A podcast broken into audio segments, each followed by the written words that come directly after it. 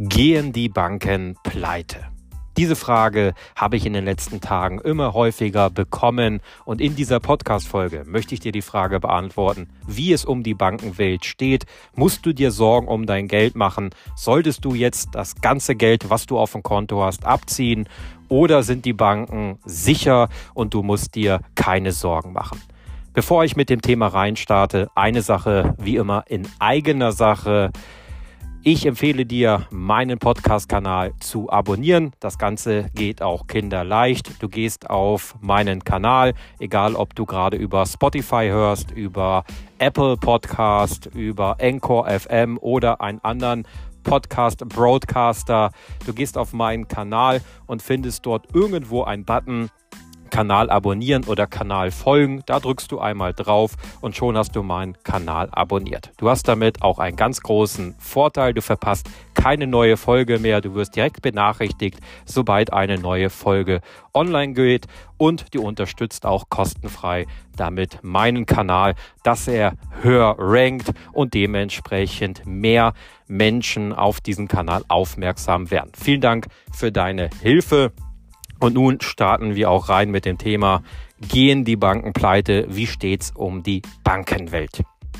Und los ging das Ganze mit Silvergate, einer Kryptobank aus den USA. Danach traf es dann eine Top 20 Bank aus den USA, aus dem Silicon Valley, die Silicon Valley Bank SVB.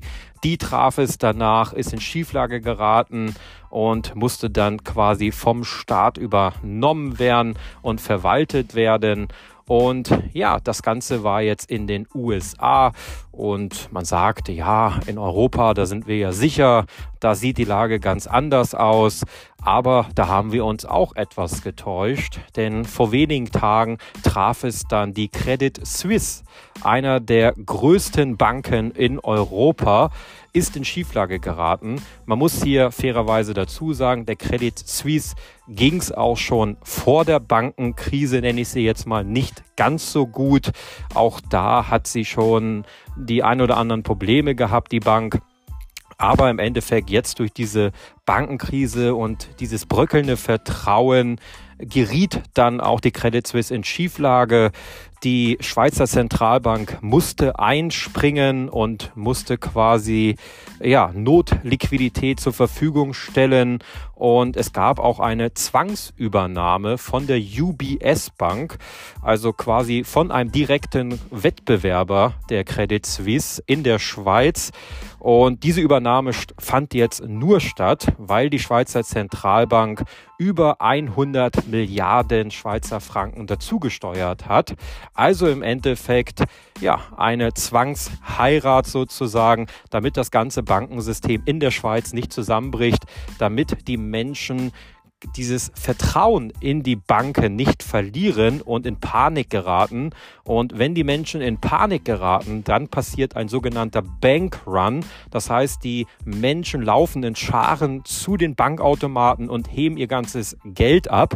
Und wenn das passiert, dann haben die Banken ein ganz großes Problem, weil so viel Geld können sie gar nicht in kürzester Zeit auszahlen. Und dann geraten noch mehr Menschen in Panik, wenn sie nicht an ihr Geld kommen, was da auf dem Konto liegt. Und dann steht natürlich das komplette Bankensystem vor einem Kollaps, vor einem Zusammenbruch. Und das wollen natürlich die Zentralbanken und Regierungen verhindern. Joe Biden ist recht früh vor die Presse getreten in Amerika, nachdem das Ganze mit der Silicon Valley Bank öffentlich wurde und hat gesagt, eure Einlagen sind sicher, ihr müsst euch um euer Geld keine Sorgen machen, die Regierung wird dafür einstehen. Genauso hat es die Bundesregierung in Deutschland vor wenigen Tagen getan. Also Olaf Scholz bzw. sein Regierungssprecher ist auch vor die Presse getreten, hat gesagt, die Einlagen der deutschen Sparer auf den Konten, sie sind sicher. Und wenn eine Bank in Schieflage gerät hier in Deutschland, dann springt der Staat definitiv ein. Und ähm, ja, wir können dem Ganzen jetzt natürlich vertrauen und sagen, okay, das wird schon alles gut gehen. Ähm, oder du sagst halt, du gehst jetzt auf Nummer sicher und holst etwas Geld runter. In den USA gibt es einen sogenannten Einlageschutz bis 250.000 US-Dollar und die Regierung hat den auch nochmal bekräftigt, diesen Einlageschutz, hat gesagt, hey, wenn eine Bank Probleme bekommt, die 250.000, die sind euch sicher, diese 250.000 Dollar zur Not gibt euch das Geld der Staat. In Deutschland haben wir einen Einlageschutz bis 100.000 Euro. Und ganz ehrlich, ich glaube, dieses Geld ist auch recht sicher und der Staat wird dieses Geld schon geben. Eins muss man hierbei nur bedenken. Was du hier bitte berücksichtigen solltest, ist ein Punkt.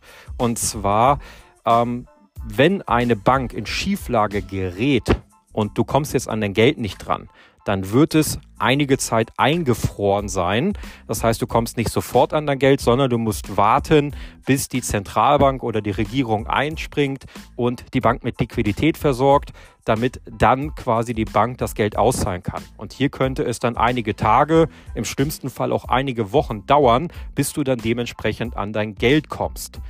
Deswegen kann man rein theoretisch, letztendlich musst du selbst entscheiden, aber kann man theoretisch natürlich sagen, okay, ich hole mir etwas Geld von der Bank und lege es mir zu Hause hin an einen sicheren Ort. Falls es Probleme mit den Banken gibt, dann habe ich wenigstens quasi einen Notgroschen da, wenn ich jetzt nicht an mein Bankkonto komme. Wie wahrscheinlich ist jetzt so ein Szenario, dass die Bankenwelt zusammenbricht und äh, dass wir jetzt eine, ja, vielleicht noch viel schlimmere Finanzkrise als 2018? Momentan ist es recht unwahrscheinlich. Wir reden jetzt hier von etwas kleineren Banken, die in Schieflage geraten sind. Und wir haben auch recht gut gesehen, dass die Zentralbanken alles dann tun werden, um diese Banken dann quasi zu stabilisieren oder zu retten. Oder wenn sie nicht mehr zu retten sind, dann dementsprechend die Einlagen abzusichern, der Bankkunden. Also, dass die keine Panik bekommen müssen, dass das Geld jetzt irgendwie weg ist. Die Fed hat ja jetzt schon 200 Milliarden US-Dollar zur Verfügung gestellt. Die Schweizer Zentralbank über 100 Milliarden Schweizer Franke. Also hier ist schon sehr, sehr viel Geld von den Zentralbanken in die Banken geflossen. Und ich glaube, da wird in den nächsten Wochen und Monaten auch noch mehr Geld fließen. Es wird ja spekuliert, wie geht das jetzt mit UBS weiter? Sie haben ja jetzt quasi die Credit Suisse zwangs übernommen, aber hier wurde ja auch schon öfters gesagt, der UBS geht es ja auch nicht so gut. Also im Endeffekt, wenn Sie sich jetzt eine tote Bank noch einverleiben, dann ist das natürlich für die Geschäftszahlen nicht wirklich förderlich. Und äh, dementsprechend gibt es hier auch immer mal wieder Gerüchte, dass vielleicht UBS dann dementsprechend die nächste Bank ist, die in Schieflage gerät. Aber es kann natürlich auch eine ganz andere Bank treffen. Es kann auch eine deutsche Bank treffen, eine Commerzbank, eine Postbank, also eine sehr große Bank in Deutschland, vielleicht auch regionale Banken wie die Sparkassen oder Volksbanken, die könnte es rein theoretisch auch treffen. Aktuell relativ unwahrscheinlich. Also momentan sieht es nicht danach aus, aber wir haben es ja jetzt in den USA gesehen. Das passiert recht schnell ohne große Vorahnung. Also eine hundertprozentige Garantie, dass das nicht passiert, hast du nicht. Ich empfehle jetzt hier nicht in Panik zu geraten und irgendwie zur Bank zu laufen und das ganze Geld runterzuholen. Ich glaube, das ist nicht nötig. Natürlich ist es dein Geld und du musst selber entscheiden, was du mit deinem Geld machst. Aber aktuell sieht es zumindest danach aus, dass die Zentralbank und die Regierung auf jeden Fall einspringen werden und alles in der Macht tun werden, damit es keine Bankenkrise gibt, damit wir keine Finanzkrise von 2008 sehen werden oder noch schlimmer. Sie werden alles dafür tun. Wie es weitergeht, man weiß es nicht. Es ist total ungewiss. Es kann jetzt alles ein bisschen ruhiger werden und das Schlimmste kann vorbei sein. Es kann aber natürlich auch sein, dass das Schlimmste noch vor uns steht. Und zwar, wenn so eine große Bank auf einmal in Schieflage gerät, wie ich eben schon ein paar aufgezählt habe. Deutsche Bank, Commerzbank, aber natürlich auch in Amerika eine Bank of America, eine ähm, JP Morgan Chase oder, oder, oder. Da gibt es ja auch einige Großbanken. Und wenn die in Schieflage geraten, dann könnte das Ganze natürlich nochmal viel schlimmer werden. und die Zentralbanken müssen noch viel mehr Geld dann dementsprechend für die Rettung zur Verfügung stellen.